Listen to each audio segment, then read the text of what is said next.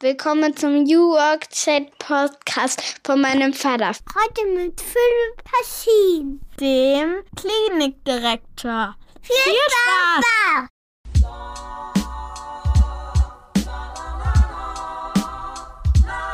Der New Work Chat Podcast von und mit Gabriel Rath.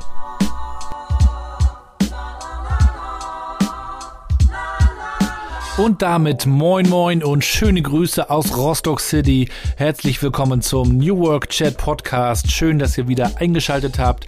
So wie jeden Freitag um 6 Uhr geht es auch heute wieder um die Frage, wie wir besser arbeiten können, wie wir die Arbeitswelt so gestalten können, dass Arbeit nicht nur mehr Sinn gibt, sondern uns auch mehr stärkt. Ich bin Gabriel, euer Host. Seit 2018 mache ich diesen Podcast und frage Woche für Woche spannende Persönlichkeiten, wie sie arbeiten und ja, wir finden gemeinsam raus, was wir von ihnen lernen können und wollen dabei auch Mythen vom Tisch zaubern oder Missverständnisse aus der Welt räumen. Da gibt es einige bei New Work, unter anderem das große Missverständnis, dass New Work nur etwas für Latte Macchiato trinkende MacBook-Leute in Berlin Mitte wäre.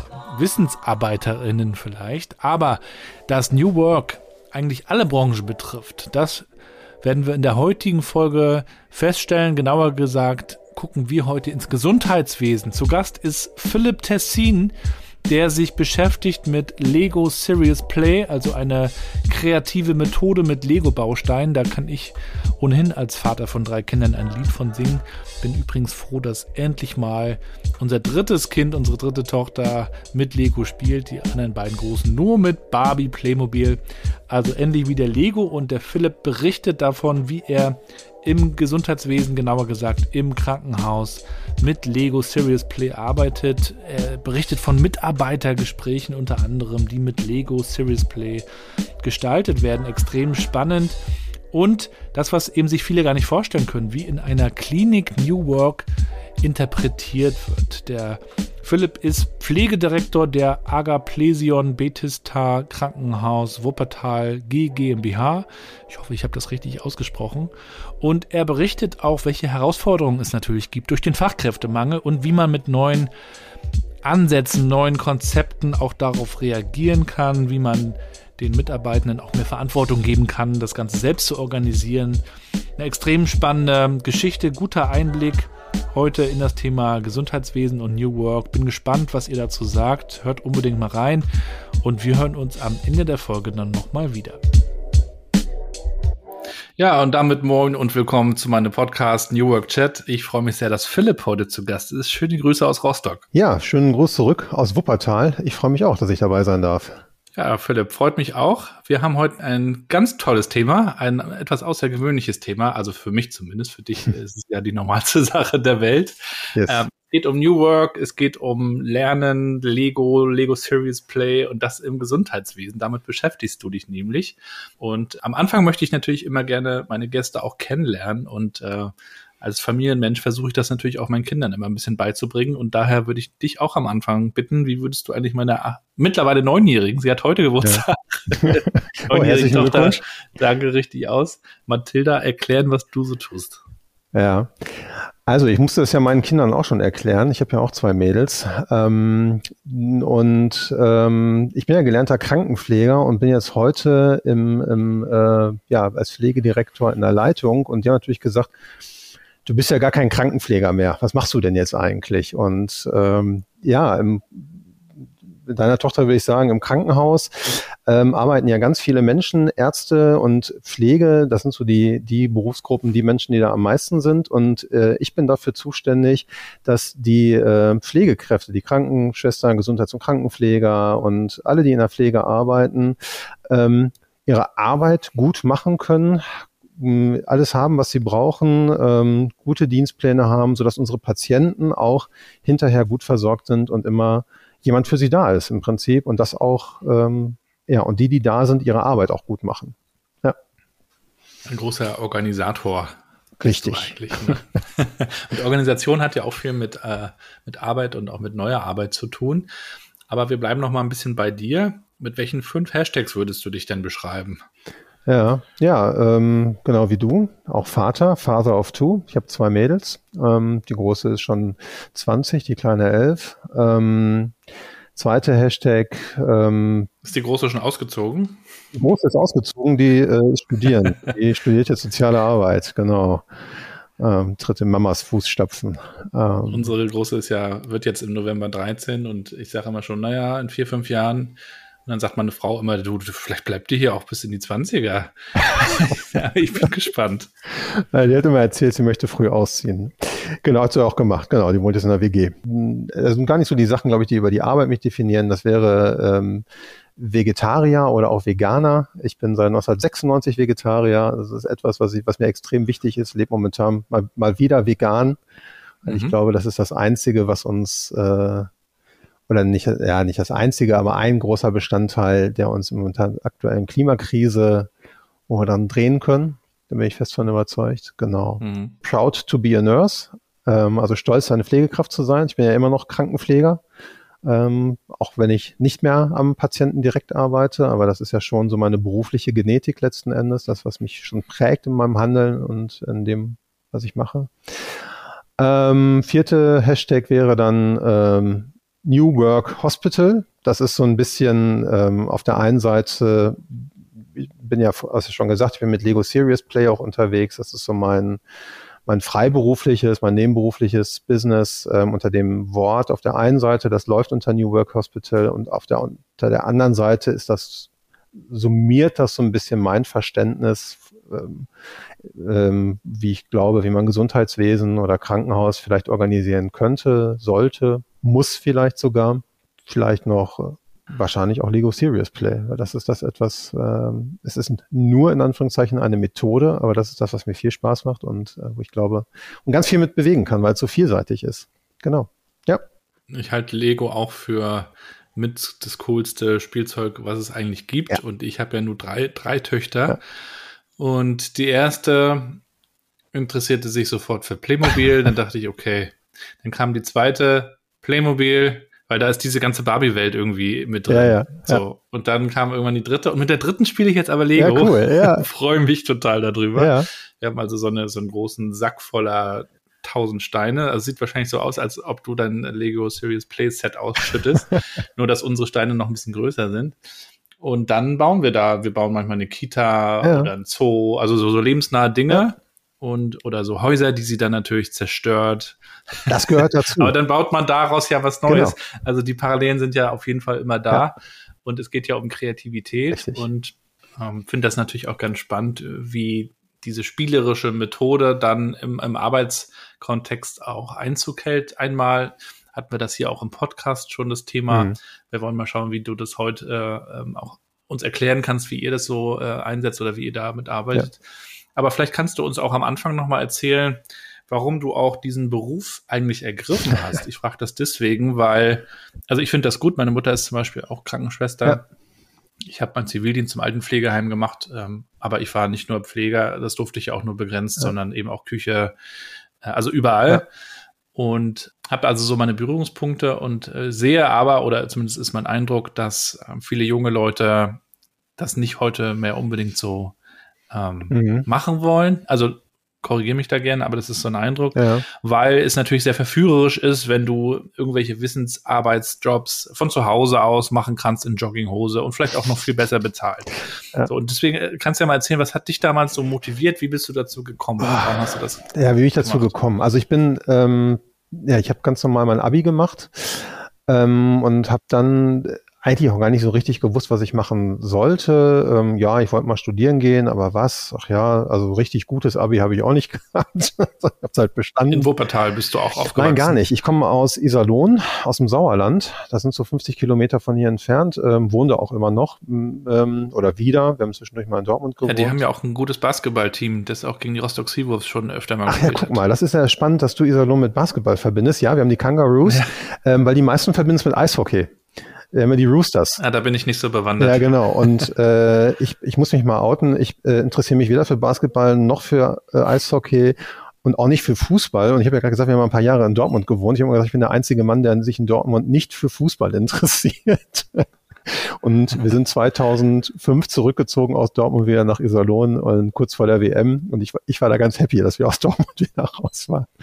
Okay, aber das war am Rande. Ja, wie, genau. Also ich habe da mein Abi gemacht in Iserlohn habe dann nicht so richtig gewusst, was ich machen soll, habe meinen Zivildienst gemacht und ähm, ja, ähm, habe geguckt, was meine Kumpel zu machen für einen Zivildienst und bin dann an einer Körperbehindertenschule gelandet damals. Das war 1906, äh, ja, doch 1996, genau.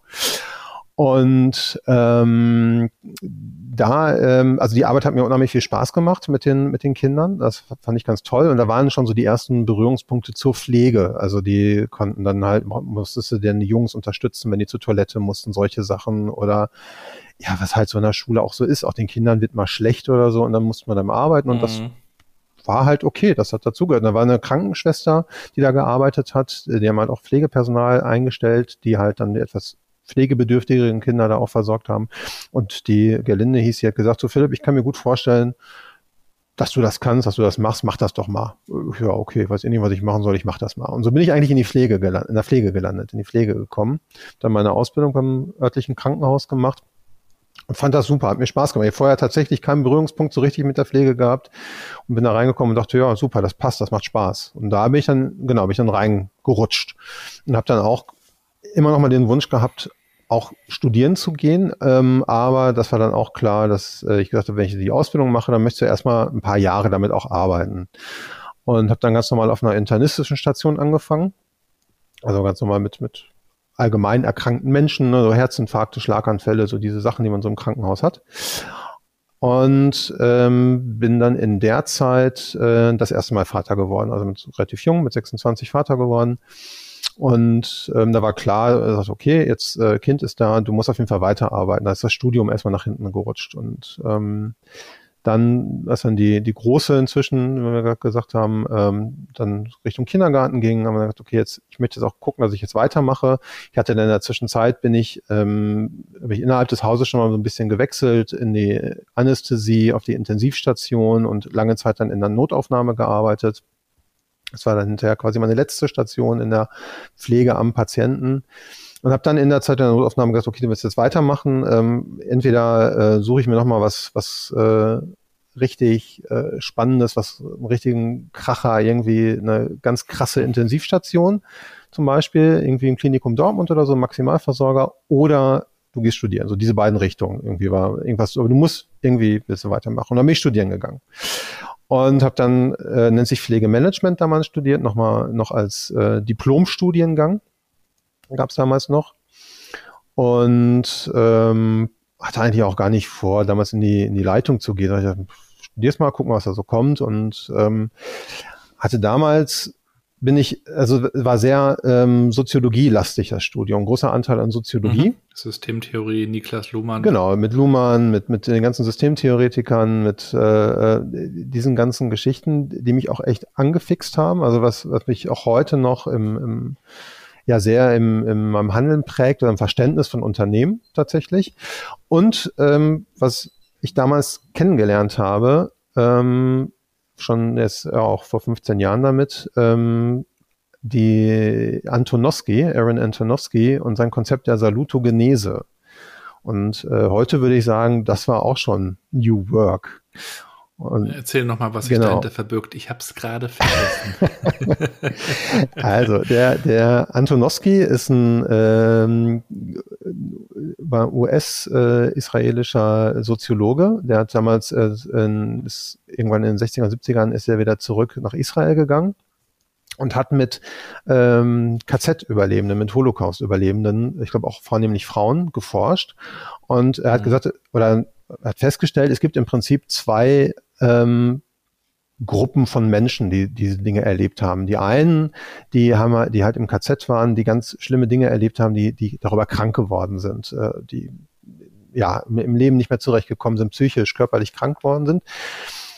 Wo er dann gesagt hat, äh, das ist eigentlich das Ja, genau. Und die andere Gruppe, oder anders nochmal, die andere Gruppe waren dann diejenigen, die trotz aller dieser Erlebnisse gesund geblieben sind und ein, ein, gelingen, gel, ja, ein gelingendes Leben haben führen können. Und er hat gesagt, warum die einen krank geworden sind, das weiß ich. Das äh, ist, ganz offensichtlich aus der Biografie. Die haben halt diese schlimmen Dinge erlebt. Aber deswegen ist es auch spannend zu gucken, die Menschen, die genau das Gleiche erlebt haben, warum sind die eigentlich gesund? Und hat mit denen äh, geforscht und hat darüber dann äh, Faktoren ähm, ja, ermittelt, die in der äh, Psyche oder in der, in der Struktur dieser Menschen veranla äh, veranlagt sind, die offensichtlich dazu beitragen, dass Menschen ähm, ja, Belastungen erleben. Resilienter Genau, sind. das ist also Resilienz, das Konzept gab es damals noch nicht, das ist später erst entstanden, aber ja, das sind so Konzepte wie die Resilienz sind daraus im Prinzip daraus dann gefolgt. So, und der hat halt gesagt, es gibt drei Bestandteile, die dazu beitragen, das ist Verstehbarkeit, Handhabbarkeit und Bedeutsamkeit. Also Verstehbarkeit, ich muss verstehen, was da so gerade passiert um mich herum. Bedeutsamkeit, das muss einen Sinn haben. Da sind wir heute bei dieser ganzen Purpose-Diskussion im Prinzip schon wieder. Und äh, Verstehbarkeit und Handhabbarkeit. Also ich muss das Wissen, die Fähigkeiten haben, mit den Herausforderungen umgehen zu können. So, und wenn das im Gleichgewicht ja. ist, dann habe ich Coping-Mechanismen, also Bewältigungsmechanismen, um mit Belastung umgehen zu können.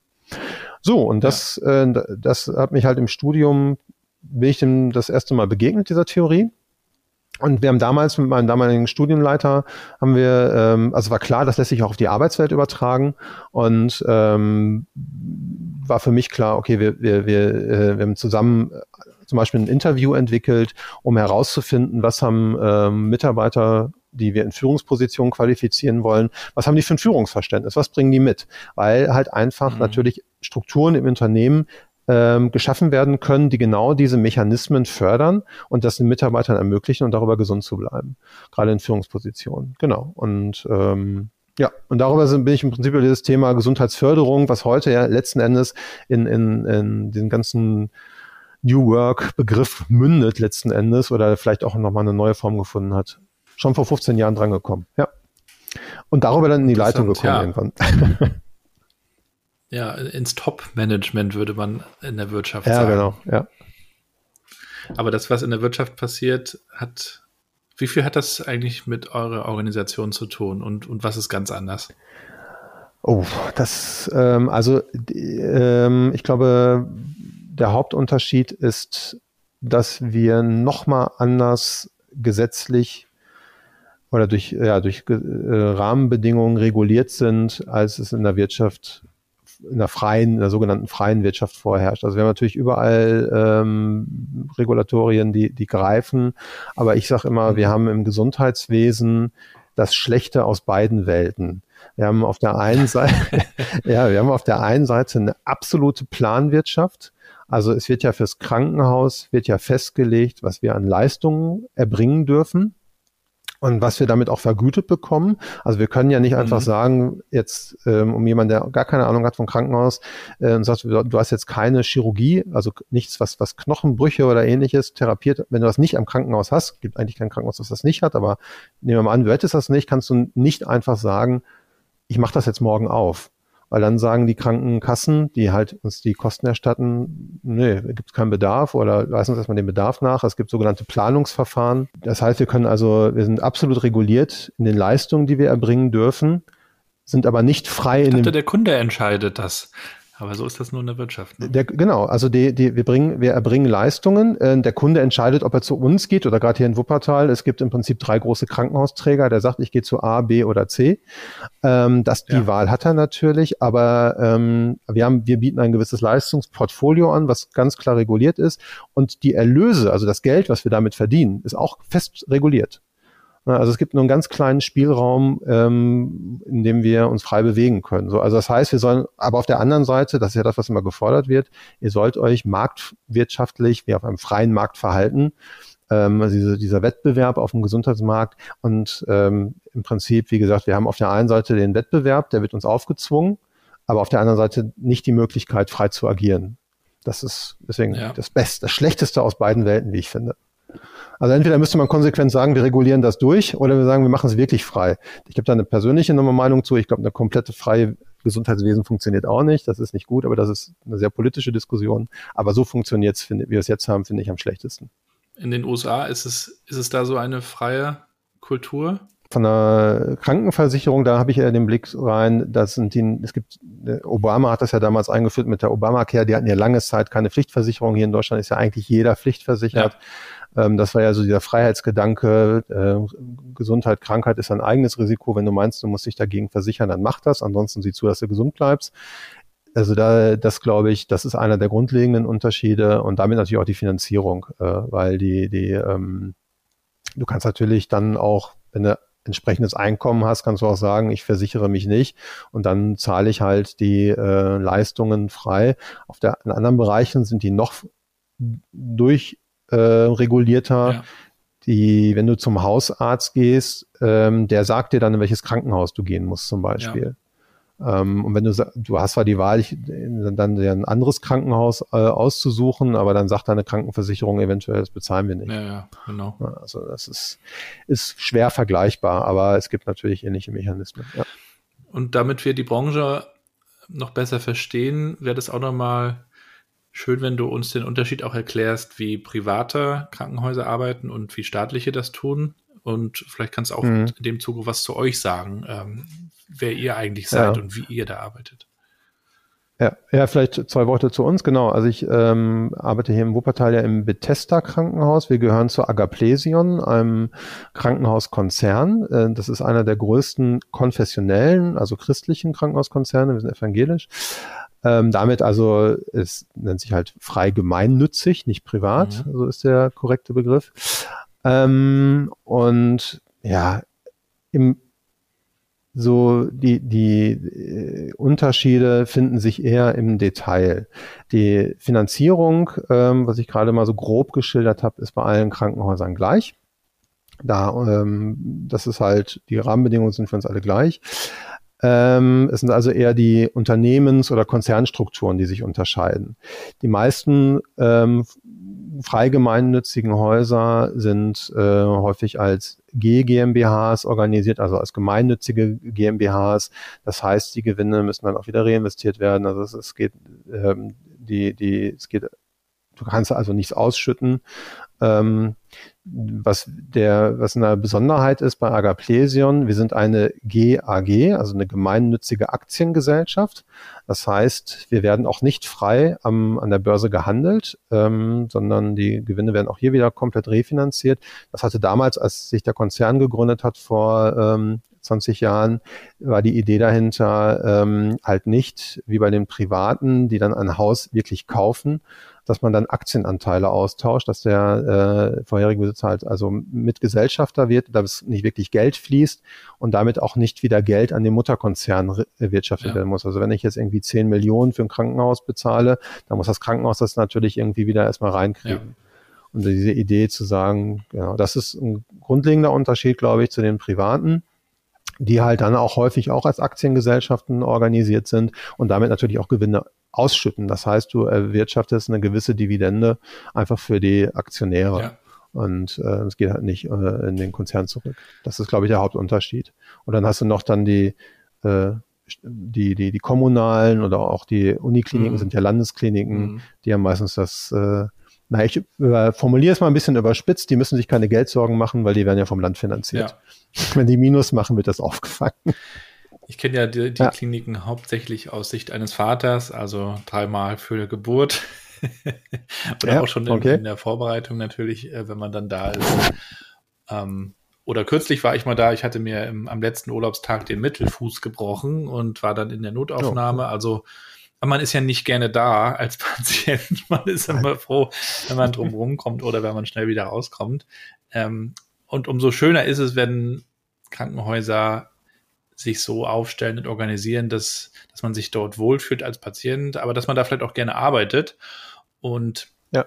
ich habe bei LinkedIn kürzlich etwas gepostet, ähm, dass ich öfter lese, dass New Work nur für Wissensarbeitende äh, möglich ist, was mhm. in der Flexibilität bestimmt auch unbestritten ist, was Homeoffice etc. angeht. Aber wenn man den New Work Begriff mal sich wirklich anschaut, dann fasst er ja auch viel weiter und geht eben auch in Richtung ja. Mitbestimmung und Lernen und vielleicht sogar ja spielerisch.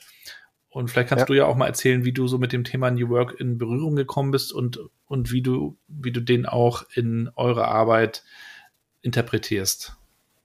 Ja, genau. Ähm, nein, also ich bin da, was die Definition, also ich glaube, A gibt es schon mal nicht mehr die eine Definition von New Work. Ähm, das ist, ich glaube, das ist ähm, wahrscheinlich inzwischen in den meisten Köpfen angekommen. Aber wenn wir Definitionen uns angucken, bin ich sicherlich eher bei äh, so Leuten wie Fritjof Bergmann, wie Lalou oder halt zum Beispiel auch tatsächlich ähm, äh, Antonowski, auch wenn er den Begriff noch nicht verwendet hat. So, aber das fasse ich mal darunter. Und ähm, das gerade wenn du dir ähm, ja Bergmann anguckst, der nun wirklich in der Autoindustrie, also ja. wirklich in der fertigen Industrie seine Anfänge hatte, oder nicht seine, also seine ja. Anfänge im Sinne von, wo er das in die Gesellschaft getragen hat, hat er mit viel, ganz viel, noch viel mehr Dingen rumexperimentiert. Ähm, dann sieht man halt, dass das eigentlich gar nicht aus der Wissensarbeit kommt, sondern dass dieser Begriff, den wir heute haben mit Flexibilisierung, Homeoffice etc., das ist nur ein Aspekt und ich, ich in, meinem, in meinem Verständnis ist das sogar nur der kleinste Aspekt dabei. Aber das ist meine Definition. So, also ich ähm, glaube, das, was, was, was Bergmann ja mit, mit dem Begriff äh, formuliert hat, tun, was man wirklich, wirklich will.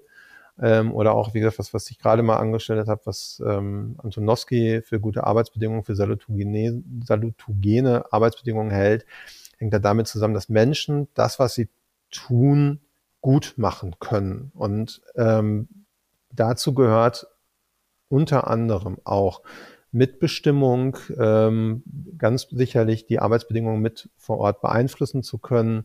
Dazu gehört ähm, das, was ich gelernt habe. Wir haben ja, wir, ähm, Pflege ist sicherlich nicht die klassische Wissensarbeit, aber wir haben hier Mitarbeitende, die sind hochqualifiziert. Wir haben eine Ausbildung, die geht über drei Jahre, erstmal grundständig. Und dann gibt es, wenn ich ich kann heute inzwischen studieren, ich kann, ich mache Fachweiterbildungen, die teilweise über zwei Jahre gehen und kann auch mehrere ansetzen. Also wir haben auch da schon so einen Lernprozess, der sich über viele Jahre zieht und dann bist du bei mal eben bei fünf, sechs, sieben Jahren, die die Mitarbeitenden gelernt haben und die sich mit Krankheitsbildern, mit äh, Wundversorgungen, mit ähm, ja, äh, psychischen Erkrankungen, was auch immer, ähm, in einem hohen Maße auskennen und ich glaube, unsere Aufgabe ist es, als Vorgesetzter an der Stelle dann die Arbeitsbedingungen zu schaffen, wo das die Mitarbeitenden auch dann selbstständig und eigenverantwortlich voll zur Anwendung bringen können. So, ähm, dazu gehören natürlich ganz praktische Dinge auch. So, das ist ähm, eine Dienstplanung, ist ein, ist ein extrem wichtiges eine äh, extrem wichtige Kenngröße. Also wir sind natürlich im Krankenhaus äh, 24 Stunden, 365 Tage im Jahr muss der Laden hier laufen. Also das ist, ne, wenn, wenn du uns, das ist, was ja selber gesagt, mit deinen, deinen Geburten oder mit dem gebrochenen Fuß, du erwartest auch, dass Heiligabend um 20 Uhr jemand da ist. Völlig egal, mit was du Wäre gut. Also dieses, diese, bitte? Wäre gut, ja genau, wäre gut. Ähm, da hat also Flexibilisierung von Arbeitszeit ist ein Thema, aber in einem anderen Setting. Ja. So, und ähm, das ist eine große Kenngröße. Und im Übrigen möchten ähm, Unternehmen mit Büros ja auch eine Abdeckung haben. Ja, absolut. Ne, ja, genau. Also dieses, äh, äh, aber das hat natürlich nochmal eine andere Relevanz. Also jetzt bei uns die Personalabteilung, sage ich jetzt mal Beispiel, die haben das gerade unter in Zeiten der Pandemie, ähm, weil natürlich seitdem ist ein großer Anteil auch an, an Homeoffice auf einmal möglich. Aber das ist natürlich für die Pflege auch, auch nur in Teilen, ja. können wir auch nochmal drüber reden, möglich. So, ähm, also wie, wie schaffen wir das? Wir haben, ähm, wir versuchen das mit möglichst individuellen Arbeitszeitmodellen. Wir, ähm, das heißt, dass Mitarbeitende natürlich erstmal der Klassiker, den es auch schon seit, seit, als ich noch in der Ausbildung war, waren immer so die klassischen Wunschbücher, dass ich mir aussuchen kann, wann ich oder Wünsche angeben kann, wie ich arbeite. Das hat sich heute weiterentwickelt.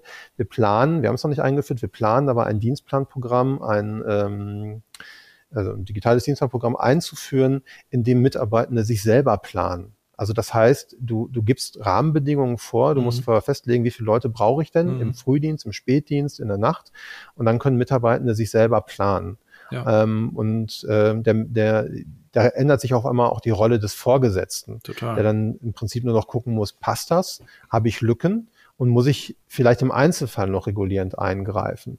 Aber das erfordert natürlich auch eine hohe Kompetenz bei den Mitarbeitenden, die da, da äh, ähm, und auch ein großes Vertrauen in die Mitarbeiter und sagen kannst, die, die schaffen das. Und das klappt aber auch, funktioniert aber auch. Ja. Also wir, andere Krankenhäuser bei uns im Konzern, die es schon eingeführt haben, wir sind jetzt halt auch bald dran, ähm, das funktioniert. Aber du musst die Mitarbeiter natürlich darauf vorbereiten, ähm, dieses auf einmal also dass es halt nicht geht, ins den, da, das hinzuwerfen und zu sagen, jetzt macht man. Nee, den, sie sind ja so sozialisiert, dass es bisher genau. vorgekaut wird. Genau. So, das ist so, also ein Aspekt. Der andere Aspekt ist, ähm, gerade was, um beim Thema Arbeitszeiten zu bleiben, ähm, ich habe in den jetzt über 20 Jahren, die ich jetzt auch in der Pflege bin, stelle ich schon fest, dass da eine massive Veränderung ist, was, was die, die Erwartungshaltung auch an Arbeitszeiten betrifft. Also fängt dabei an, dass unsere Auszubildenden, wenn die ihre Ausbildung abschließen, ähm, häufig in Teilzeit in die äh, danach erstmal arbeiten gehen. Das war früher überhaupt kein Thema. Das äh, hätte ich mir auch nicht vorstellen können, dass ich mal Teilzeit dann arbeiten gehe. Aber das ist, die sagen ganz klar, nö, 80 Prozent, äh, das reicht mir. So. Also da, da merkt man auf einmal so eine andere Erwartungshaltung. Kann ich kurz was erzählen? Im Sozialwerk St. Georg, der Holger Giert, der Geschäftsführer, liebe Grüße, der hat es äh, gerade getwittert vor ein paar Tagen. Da kam ein Mitarbeitender zu ihm und hat gesagt, er würde nicht mehr am Wochenende arbeiten und an Feiertagen sowieso auch nicht. Und ähm, mhm. Und wenn das nicht möglich sei, dann würde er kündigen. Und das sei ja schließlich Aufgabe des Arbeitgebers, das zu organisieren und diese Abdeckung hinzubekommen. Und da war er ja. auch nachvollziehbar irgendwie total schockiert, weil das, ne, so wie du auch gerade sagst, eigentlich immer anders war.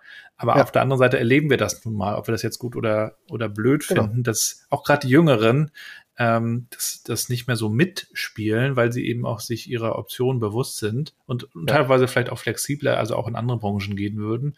Und bei ja. meiner Cousine, das war auch nochmal so eine familiäre äh, Geschichte, die hatte auch im Krankenhaus gearbeitet und ähm, bekam dann ihr erstes Kind und dann hieß es, sie, sie steigt dann wieder ein und da geht die Schicht ja um 6 Uhr morgens los und dann sagt sie, ja, aber mhm. da hat ja noch gar kein Kindergarten und nichts auf. Wie soll sie das denn machen? Ja, das wäre ihre Sache. Und ja. es war keine Einigung möglich, so dass sie sich am Ende umgeschaut hat und was anderes gemacht hat, weil sie einfach ja. diesen Schichtdienst auch beginnend mit dieser Uhrzeit so nicht hinbekommen hat. Und da ist natürlich ja. dann auch nochmal ein Umdenken wahrscheinlich auf der anderen Seite äh, notwendig, aber da seid ihr ja offensichtlich schon unterwegs. Genau, also genau für diese Fälle ähm, haben wir, äh, nennt sich bei uns Flexipool eingerichtet. Also wir gesagt haben, de, de, wenn du auf der normalen Station arbeitest, also du hast ein festes Team, eine feste Station, dann ähm, bei aller Selbstplanung, da habe ich eine, ähm, eine Dienstplanverantwortliche, meistens die Stationsleitung, der oder diejenige sagt, gibt dann im Zweifelsfall vor, okay, hier habe ich Nachtdienste, die müssen besetzt werden, also die verplanen dich dann. Ja. So, dafür hast du eine feste Station und ein festes Team. Oder du sagst halt, nee, ich kann, wie zum Beispiel, ich kann aber erst um acht, weil der Kindergarten erst um 7.30 Uhr aufmacht. Das ist tatsächlich ja hier ganz häufig. Das ist um 7.30 Uhr ist der früheste Beginn.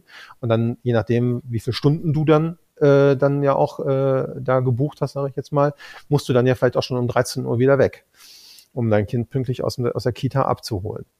So, und da ähm, sagen wir, okay, wenn die, du musst halt überlegen, was ist dir wichtiger, das Team oder deine Flexibilität oder was ist was momentan Vorrang, dann kannst du halt in den Flexi-Pool. Und da ist, äh, das ist immer mein Spruch sozusagen für diejenigen, die darauf bewerben, es ist mir in Anführungszeichen egal, wie und wann du arbeitest. Wichtig ist, dass am Ende des Monats, am Ende der Woche deine Sollarbeitszeit plus minus da steht irgendwie. Ja. Die musst du erbringen. Das muss natürlich nach arbeitsrechtlichen äh, äh, Vorgaben irgendwie erfolgen. Du kannst jetzt nicht irgendwie 20 Stunden am Stück arbeiten, sondern muss natürlich schon so, dass das, das sind so die beiden Rahmenbedingungen. Alles ja. andere ist, du kannst dich komplett selber planen. Du sagst mir, wann du arbeiten kommst, aber dafür verplane ich dich dann innerhalb des Hauses. Also ja. egal welche Station oder sonst irgendwie, ähm, bisschen natürlich nach Qualifikation. Ich kann jetzt einen Berufsanfänger, ja. der noch nie auf der Intensivstation war, nicht auf die Intensiv schicken, das ist auch klar.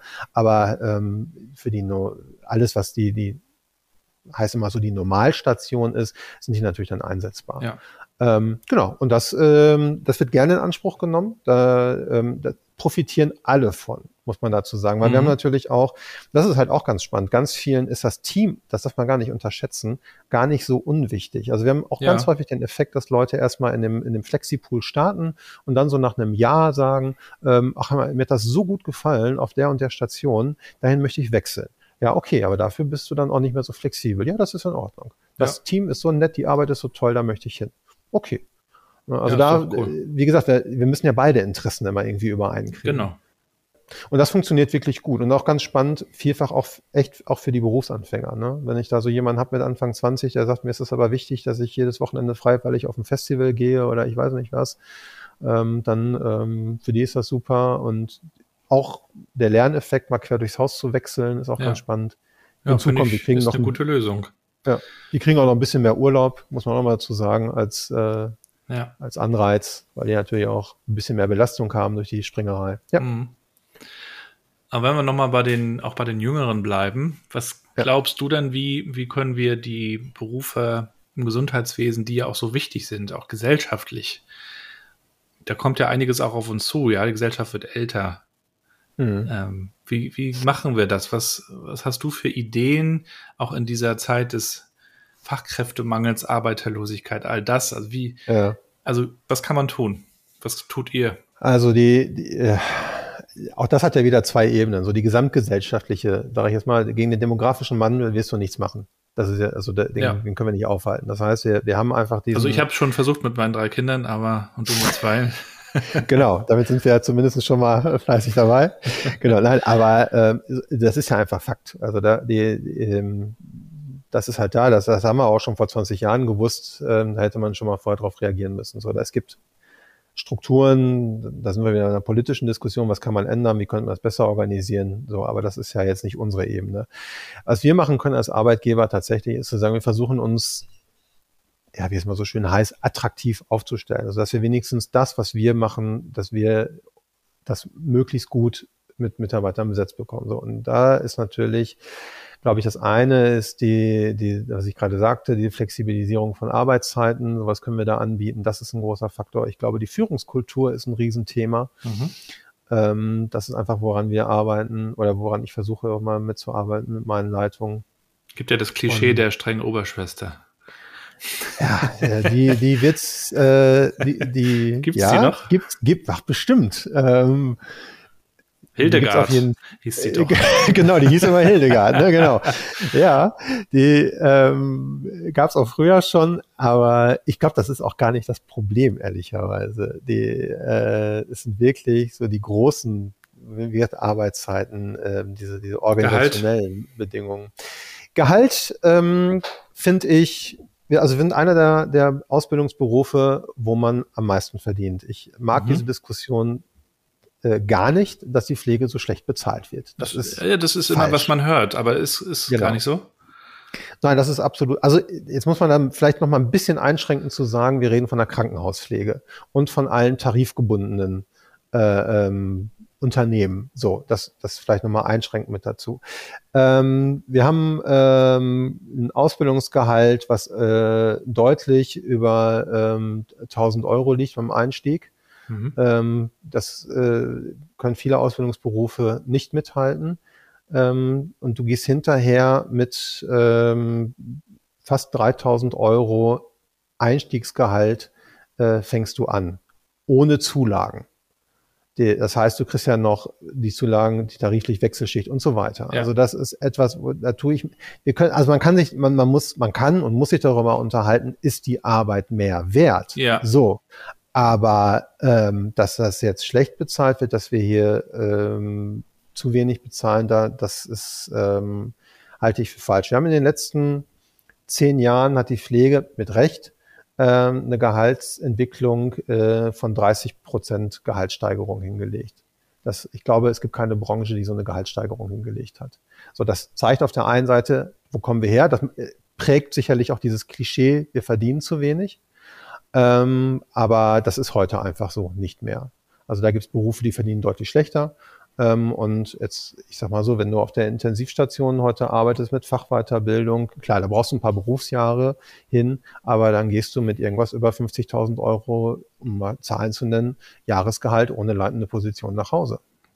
Du machst ja hier Recruiting in meinem Podcast.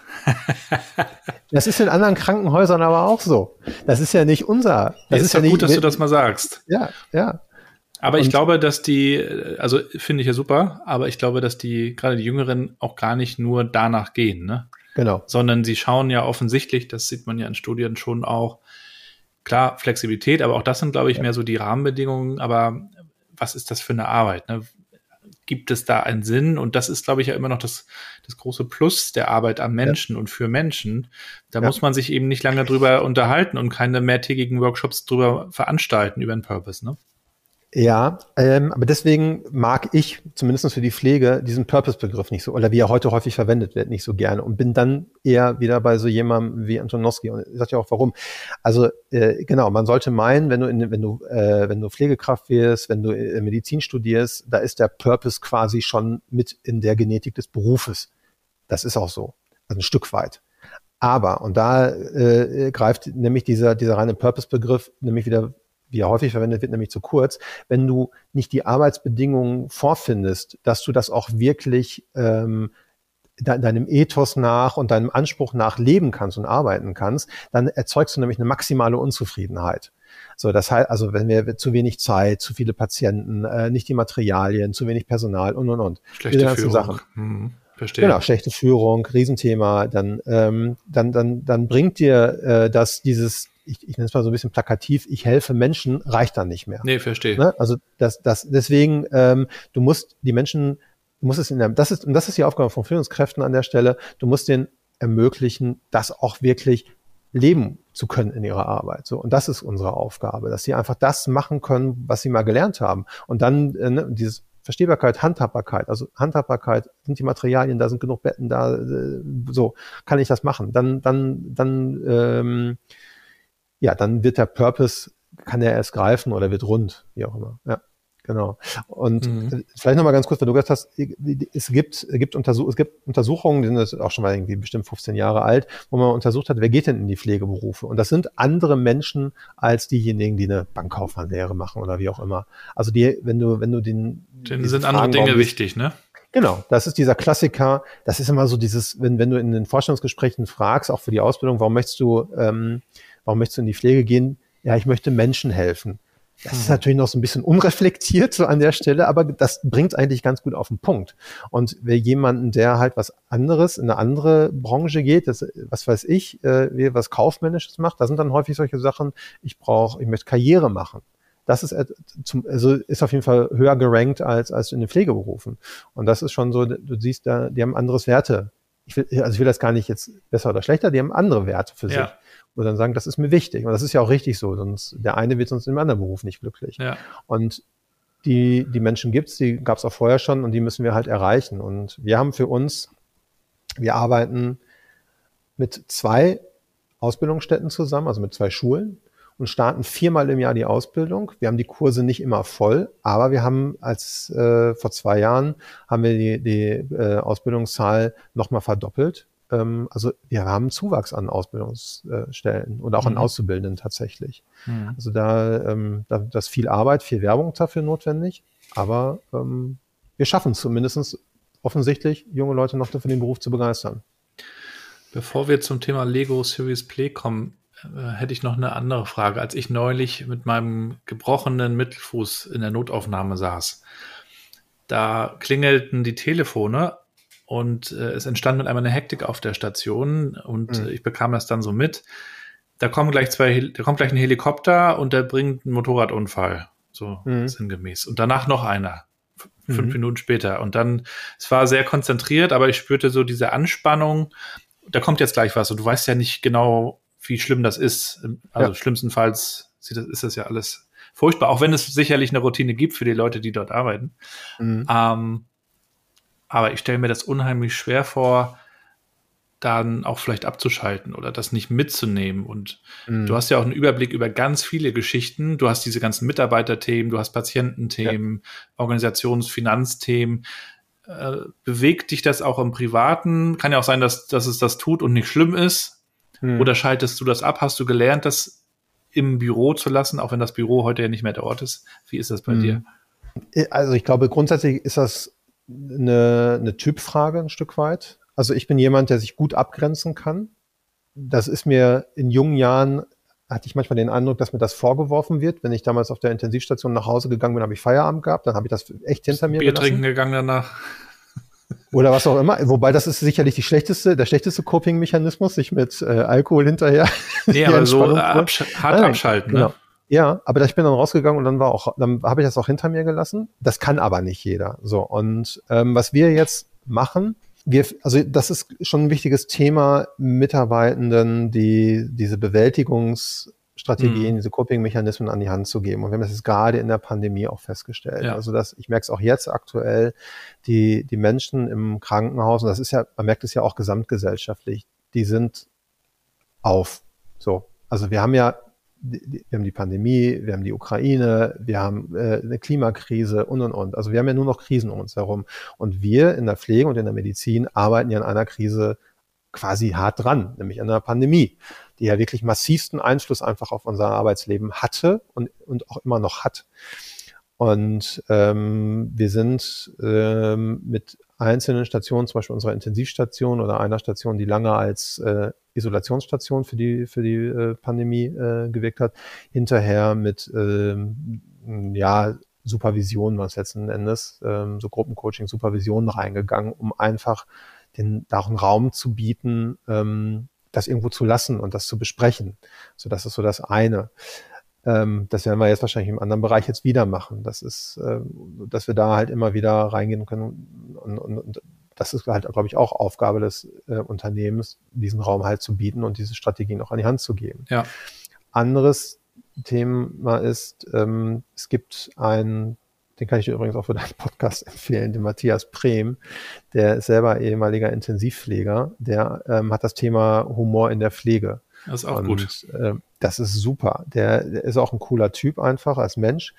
Und ähm, kommt aus Hamburg übrigens oder lebt jetzt irgendwo an der Küste. Der hat lange im UKE gearbeitet in, in, in Eppendorf und auf der Intensivstation und der hat dieses Thema Humor für sich entdeckt, hat auch mit dem Eckhard von Hirschhausen zusammengearbeitet. Ja. Die, weil er sagt, so Humor ist ein ganz wichtige, eine ganz wichtige Bewältigungsstrategie. Und zwar nicht, ich nehme die Sachen nicht ernst oder ich ziehe sie ins Lächerliche, das eben nicht, sondern ich kann trotzdem schlimme Situationen mit einer gewissen Art von Humor einfach damit umgehen, kann ja. dafür Entspannung sorgen. So, und da haben wir ähm, einmal jetzt, wir machen einmal im Jahr mit unseren Leitungen eine Klausurtagung, wo wir zwei Tage irgendwo wegschließen. Da war der da, hat einen Tagesworkshop gemacht, einfach nur mal das Thema. Und wir das auch nochmal hier innerhalb des Hauses machen. Und wir planen gerade, dass wir das als fortlaufende Fortbildung für unsere ähm, Auszubildenden anbieten. Und zwar einfach ich sage, das ist etwas, was die von Anfang an brauchen, dass sie das mitnehmen, durch ihr ganzes Berufsleben tragen. Und ich hoffe, dass wir denen dann was an die Hand geben können, womit sie ihr ganzes Berufsleben von, von zehren können und da halt einfach von profitieren. Ja, ja cool. Ich habe das gerade schon mal parallel aufgeschlagen. Werde ich mir auf jeden Fall näher anschauen, finde ich auch super. Gibt ja auch ja. bei uns hier in Rostock diese so eine Klinik-Clowns und das hilft ja alles ja. total. Und es gab mal einen Film ne, mit Robin Williams, glaube ich, Patch Adams vor Ewigkeiten. Ist ja, auch nochmal ein genau. spannendes Thema und äh, Humor und eine gewisse Leichtfüßigkeit braucht man ja auch, Absolut. wenn man sich ähm, spielerischem Lernen nähert, äh, um auch nochmal ja. auf äh, Lego Series Play zu kommen. Ähm, ja. Vielleicht kannst du nochmal für die, die es auch noch nicht kennen, kurz erklären, was ist das eigentlich? Ja, also Lego, Lego Series Play ist ja eine strukturierte Kreativmethode, um mit Lego-Steinen komplexe Sachverhalte, ja, im wahrsten Sinne des Wortes begreifbar zu machen. Also du, du ähm, hast, äh, wenn du ähm, in einem Workshop bist, gibt es dann immer so die, erst die Einführungsphase, wo du lernst, in Anführungszeichen, mit den Lego-Steinen zu bauen und mit Metaphern zu arbeiten, also mit Bildern und näherst dich dann über klug gestellte Fragestellungen ähm, die du dann halt mit Lego-Steinen baust, ähm, näherst du dich komplexen Themen an. Und das ähm, fängt dann meistens bei, in der Regel mit einzelnen Modellen an und geht dann hinterher, wenn du in größeren Gruppen arbeitest, dass du gemeinsam an Modellen baust. Und das Tolle ist halt, dass du wirklich das, was du quasi in dir drin, drin trägst, in deinen Gedanken, in deinem Kopf hinterher in, in Form von Steinen auf den Tisch gebaut hast und alle dran mitbauen können und es wird auf einmal verhandelbar, es steht auf, und erklärbar, weil es auf dem Tisch steht. Und mhm. äh, vieles, was du vorher gar nicht so verbalisieren konntest, hast du dann auf einmal zum Ausdruck gebracht. Und es, ähm, ja, es ist immer so das Schlagwort, macht komplexe Methoden begreifbar und das ist wirklich, oder komplexe Sachverhalte begreifbar und das ist wirklich so. Ja. Bin ein großer mhm. Fan von. Ja, und wie setzt du das ein? Wann arbeitest mhm. du wie mit dieser Methode? Ja, also wir haben das ganz praktisch eingesetzt äh, von der eben beschriebenen Klausurtagung ähm, vor ähm, ja jetzt fast zwei Jahren ähm, haben wir das Thema, wie wollen wir, wie stellen wir uns eigentlich das Krankenhaus der Zukunft vor? Da haben wir einen Tagesworkshop gemacht. Mhm. wo wir dann mit allen Leitungen zusammen uns die Themen erarbeitet haben und daraus dann abgeleitet haben, wo wollen wir weiterarbeiten. Da kam halt unter anderem genau diese Themen Gesundheitsförderung, Digitalisierung war so ein Riesenthema, mit hin bis hin zu einzelnen Maßnahmen, die dann im, nicht alle, aber in einzelne umgesetzt worden sind oder Mitarbeitende, die dann Leitungen aufgegriffen haben. Also die, zwei Leitungen, die gesagt haben, wir möchten in diesem Thema Gesundheitsförderung, das ist wichtig für unsere Mitarbeiter, die ähm, arbeiten jetzt in unserer im internen Gruppe für das betriebliche Gesundheitsmanagement mit und so, also kriegst auch die Leute da quasi mit aktiviert, sozusagen ihre Ideen auch einzubringen. Das ist so ein Bereich. Ähm, dann ein anderer Bereich, ich habe für mich selber eine Methode entwickelt, um damit Mitarbeitergespräche zu führen. Mhm. Ähm, einfach so diese, äh, ja, also die, auch da die Idee ist, die kennen das ja jetzt alle, das ist ja, also muss ja immer so ein bisschen ranführen, sonst denkt irgendwer, jetzt kommt der Chef da auf einmal mit, mit Legosteinen an, was macht der denn da? Hat er sie jetzt nicht mehr alle, mhm. aber dadurch, dass wir den Workshop haben, haben das jetzt zumindest alle schon mal gesehen und gehört. Und jetzt geht's halt in den Mitarbeitergesprächen genau darum, nochmal zu sagen, so, was möchtest du eigentlich, was ist deine Ziele, sowohl für dich als auch für deine Station, ich baue dann tatsächlich mit, repräsentiere dann quasi die Unternehmensseite und so können wir gemeinsam ein Modell bauen, zu sagen, okay, wir haben auf der einen Seite die, ähm, die, die Interessen und die Pläne und die Wünsche und Bedürfnisse des Mitarbeitenden und ihr habt auf der anderen Seite das Unternehmen und wir bauen ein gemeinsames Modell daraus, um das äh, irgendwie ähm, ja, zusammen auf dem Das auf wird dann fotografiert und abgelegt? Genau. Genau, das wird dann fotografiert als Dokument, genau, weil also diese, ich also von diesen Standard-Jahresgesprächen halte ich eh nicht so viel. Ja. Ähm, so, aber ich glaube, es ist schon wichtig, auch durchaus mal sich strukturiert mit, mit seinen Leitungskräften hinzusetzen und mal Sachen zu besprechen, das schon. Ne? Aber dieses, wir füllen jetzt mal einmal im Jahr unser Formular aus, das ist halt, halt, halt wenig Sinn. Und ja. da hast du dann halt etwas, wo sich beide dann auch drauf committed haben, ne? weil ja. du hast beide Seiten wirklich, ja, wir haben es beide auf den Tisch gebaut. Mhm. Und es ist ja unser Modell. Haben, es ist ja nicht so, dass ich gesagt habe, ich möchte aber, dass das Krankenhaus dies oder ja. wir haben diese, wir haben, wir haben diese Strategie und das ist deins, und, sondern wir haben es irgendwie zusammengebaut. Ja, das finde ja. ich das Wichtige, dieses Gemeinsame. Also, und, und das war ja in der Vergangenheit oft so nicht, sondern von oben nach unten. Und das genau. beschreibt genau. ja auch der Frederik Laloux, den du vorhin angesprochen hast, in, in dem Buch Reinventing Organizations. Da geht es ja auch um diese Pflegeorganisation Boardsorg in den Niederlanden. Genau ja. Für wie ähm, möglich hältst du das eigentlich auch an anderer Stelle? Ich habe das zumindest so in dieser Konsequenz woanders nicht mehr erlebt. Da geht es ja wirklich mhm. um selbstorganisierte Teams, ja. in denen so Führung irgendwie als, als ein Job, als eine Rolle dann wahrgenommen wird, aber nicht eine Person hat diese Position und fertig. Ja. Wie weit weg ist das noch auch so vom Pflegealltag, den du erlebst? Mhm. Ist das eher utopisch oder tatsächlich gar nicht so weit weg? Nee, so weit weg ist es nicht. Also jetzt zu Burzog selber, ich, also natürlich kenne ich das und äh, ich kenne natürlich auch den, den, den Juste Klopp, das ist der, der das organisiert hat, ja. der ähm, die, kommen ja, das ist ein ambulanter Pflegedienst. Das ist, das muss man dann bald erwähnen. Das sind nochmal andere Strukturen. Also das heißt, ne, die machen ja häusliche Pflege zu Hause. So, ich weiß, dass es ähm, zumindest in München oder im Münchner Raum mal einen Pflegedienst gab, die das versucht haben oder sich auf den Weg gemacht haben. Da weiß ich aber gar nicht, ob es die noch gibt, ob die es geschafft haben, weil da muss ich jetzt auch gestehen, was ich vorhin sagte, wir sind ein extrem reguliertes System von, von äh, was, was äh, äh, Gewinnerwirtschaftung betrifft. Da weiß ich nicht, wie die, wie die Niederlande da unterwegs sind, ob die da mehr Freiheiten haben. So. Aber ich glaube, dass, das, dass sie ähnlich sind. Vielleicht funktioniert das da ja auch. So. Aber selbstorganisierte Teams im Krankenhaus, ähm, das sind, das, das ist im Sinne eines Kulturwandels extrem schwierig, weil wir kommen natürlich aus einem extrem hierarchischen System. Ich finde immer, Krankenhaus ist äh, ja, äh, knapp so ähnlich wie das Militär. Wir haben, haben, wir haben Chefarzt, wir haben Oberärzte, dann die Assistenzärzte mit Weiterbildung, ohne Weiterbildung. Dann hast du die PJler darunter in der Pflege so ähnlich. Du hast, ne, ich bin, ich bin ja auch noch in diesem System drin. Ich als Pflegedirektor.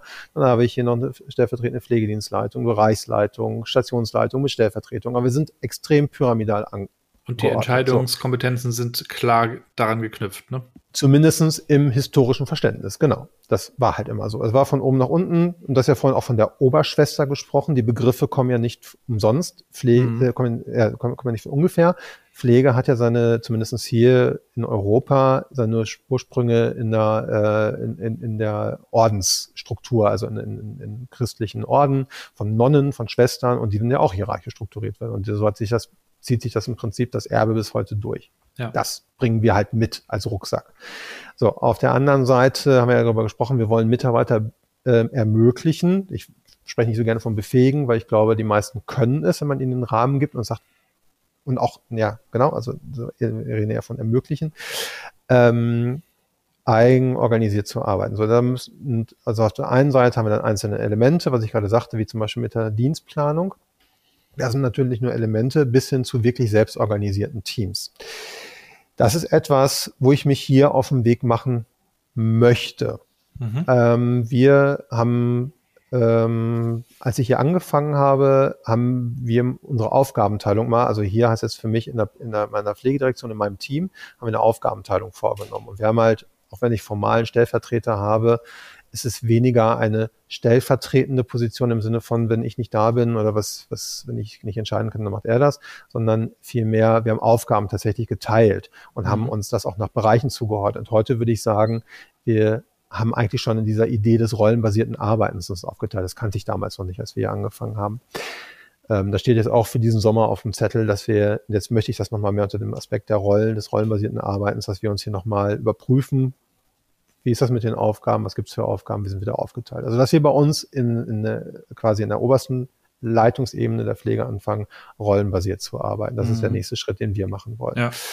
Ähm, für die Stationen, ähm, da müssen wir, also das ist mein Wunsch, dass wir da mal hinkommen, aber da musst du auch die, die Menschen müssen es auch wollen. Das ist auch für mich eine Erkenntnis. Also du, du kannst, die Leute, die jetzt hier sind, die sind ja auch sozialisiert worden in, ähm, in klassischen hierarchischen Systemen.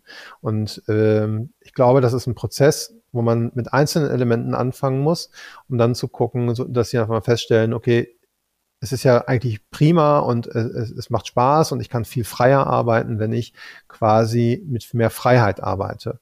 Und das ist etwas, wo wir uns hinbewegen wollen. Es gibt, wir haben es hier noch nicht umgesetzt, es ist immer noch ein, ein Wunsch von mir. Ich ähm, äh, gibt ein äh, interessanterweise einen Chefarzt, der ähm, nicht bei uns im Haus, ähm, da fehlt mir gerade der Name, den kann ich dir im Nachgang nochmal schicken, mhm. der jetzt anfängt mit einer selbstorganisierten Station mhm. zu arbeiten. Die haben jetzt mit das offensichtlich mit seinem Krankenhaus, mit seinem Geschäftsführer vereinbart, dass sie ein selbstorganisiertes Team wollen die mit starten. Die jetzt die Stellenausschreibung habe ich auch gesehen. Ich ja. habe mich ähm, cooler Typ auf jeden Fall und der hat zum Beispiel mit seinem ärztlichen Team angefangen. Ähm, gewaltfreie Kommunikation umzusetzen. Ja. In der Visite zum Beispiel. Finde ich mega coolen Ansatz. Finde ich richtig toll.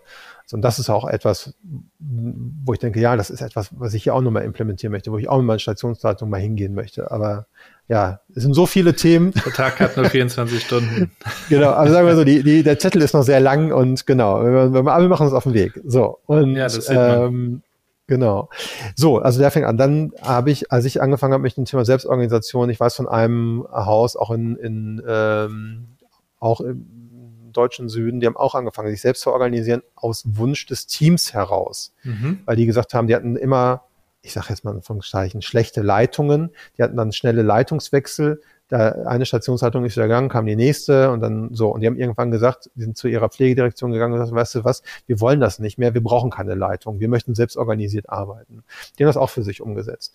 Und ähm, das sind aber wirklich Einzelbeispiele. Also ja, es geht, aber es sind noch Exoten. Ja. Aber es muss mehr drüber ja. gesprochen werden. Umso ja. Besser, dass du das heute auch getan hast. Vielen, vielen Dank, Philipp, dass du ja, uns heute schon mindestens einen Einblick gegeben hast. Und wenn man möchte, kann man dir ja auch folgen bei LinkedIn. Genau. Und sich mit dir bestimmt äh, vernetzen. Und Auf ich glaube, ja, es geht auch ein Stück weit darum, das mehr zu zeigen, was es schon gibt und welche Experimente passieren. Und da muss manchmal noch ein bisschen mehr Transparenz in, in diese Fälle. Aber ich erlebe eben auch, dass diejenigen, die Dinge ausprobieren, nicht immer so scharf drauf sind, dass darüber überhaupt berichtet wird. Ne? Auch das ist ja ein Unterschied zur Wirtschaft, wo sich manch einer ins Rampenlicht drängt. In ja. der Pflege ähm, ist das eher ja gar nicht so. Ne? Seltener. Auch weiß ich gar nicht. Also ich bin, bin auch mal bei LinkedIn in meiner, es sind ja immer Bubbles. Da ja. nehme ich zwar immer die gleichen Leute wahr, aber es gibt schon so die einen oder anderen. Übrigens, wer aus dem Gesundheitswesen kommt, es gibt eine tolle LinkedIn-Gruppe, New Work im Gesundheitswesen, auch herzlich zu eingeladen. Gibt auch ein Buch, ne? Ähm, genau, das ist äh, das äh, New Work in der Medizin heißt das. Das ist von der ähm, äh, Vera Starker und den David Ruben Thies. Der ist ja auch jemand, der sich mit New Work als Geschäftsführer auf den Weg gemacht hat, der ja. das, das Krankenhaus quasi als nach New Work Prinzipien auf einmal strukturiert. Und die haben übrigens auch noch keine selbstorganisierten Teams. Ja, aber, aber Hauptsache man ist unterwegs haben. und äh, lernt ja, dazu. Genau. Philipp, herzlichen Dank. Sehr gerne, vielen Dank. Aber wenn du noch einen Abschluss äh, sagen möchtest, kannst du das gerne tun. Vielen Dank für die Einladung, hat mir viel Spaß gemacht und ähm, ja, ähm, ich freue mich äh, da auch weiter auf den Austausch und äh, wenn jemand aus dem Gesundheitswesen oder Pflege, wie auch immer, sagt, ich habe da mal Interesse, ähm, dass wir miteinander sprechen. Ich freue mich über Kontaktaufnahmen, LinkedIn, genau. Und Packen wir alles ja, in Dank. die Show Notes. Philipp, vielen Dank, äh, viel Gesundheit natürlich. Danke. Ja auch. Und ähm, wir sind gespannt, wie es weitergeht. Du musst uns dann irgendwann mal ein Update geben. Sehr gerne. Machen wir dann. Super. Alles klar. Cool. Danke, ne? Mach's gut. Ciao. Ciao. Ciao, ciao. Und damit sind wir schon am Ende der heutigen Folge. Folgt dem Philipp mal auf LinkedIn. Ich packe euch natürlich alles wie immer in die Shownotes. Und wenn ihr mögt, dann bewertet den Podcast doch mal mit ein paar Sternen bei Apple Podcasts oder Spotify. Könnt ihr sogar kommentieren. Teilt eure Folgen, teilt mir mit, wie es euch gefallen hat. Ich freue mich auf euer Feedback. Das Ganze hier ist kein kommerziell getriebener Podcast, sondern wir wollen gemeinsam die Themen vorantreiben. Mir macht es riesen Spaß, weil ja, am Ende geht es für mich hier auch nicht nur um Arbeit, sondern um die Frage, wie wir unser Leben besser gestalten können. Und ich darf da auch gerade einen Beitrag schreiben für ein Fachbuch zum Thema New Work und New Family. Das ist so ein bisschen mein Arbeitstitel. Auch da kommt zukünftig noch einiges auf euch zu. Wenn ihr mögt, könnt ihr mich auch als Speaker buchen rund um Future of Work und auch Vereinbarkeit und die neue Familienfreundlichkeit. Das sind so die Themen, mit denen ich mich beschäftige. Wenn ihr mögt, könnt ihr auch mir auf LinkedIn dazu folgen und mit mir connecten und mir auch gerne, gerne schreiben. Ansonsten wünsche ich euch jetzt erstmal alles Gute, bleibt gesund und bleibt connected.